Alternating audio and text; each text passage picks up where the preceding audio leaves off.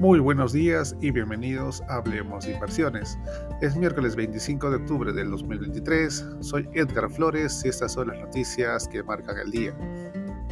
Los inversores se centran en los balances, con la publicación de las cifras de Meta, mientras que las noticias geopolíticas del Oriente Medio son más discretas.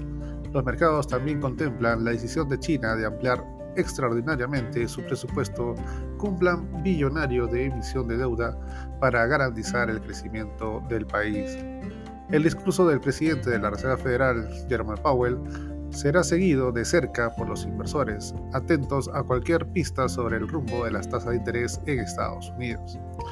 La mayor tasa de interés en Europa y México garantizó a Santander un beneficio neto de 2.900 millones de euros en el tercer trimestre, por encima de la media prevista por el mercado. En Deutsche Bank, el aumento de más 7% del beneficio trimestral hasta los 1.720 millones de euros y de más 3% de los ingresos hasta los 7.130 millones de euros deben situar al banco alemán en la senda de alcanzar el techo del objetivo de facturar 29.000 millones de euros y garantizar más dividendos a los accionistas. En un raro ajuste presupuestario, China aprobó un plan para elevar la deuda fiscal este año del 3% al 3,8%, una emisión adicional de deuda soberana de 137 mil millones de dólares en el cuarto trimestre. El objetivo es apoyar el crecimiento económico previsto de más 5% este año.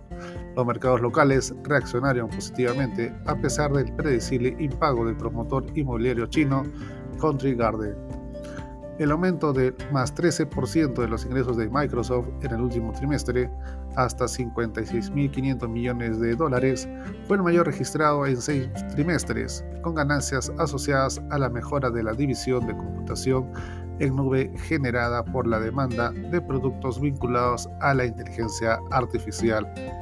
Las acciones subían esta mañana.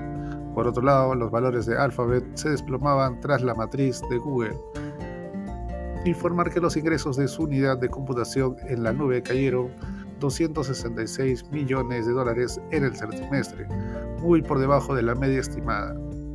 De esta manera, los futuros del SP500 inician el día con retrocesos de menos 0,34%. En Europa, el índice de referencia Eurostock 600 con rendimientos positivos, más 0,03%, con el CAC francés y DAX alemán, ambos índices sin variaciones.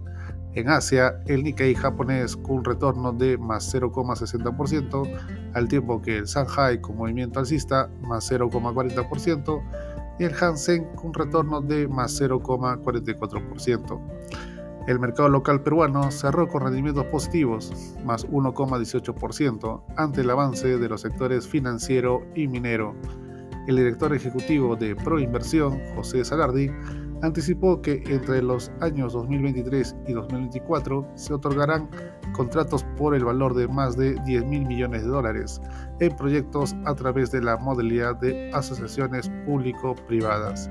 Es todo por hoy, soy Edgar Flores y gracias por escucharme.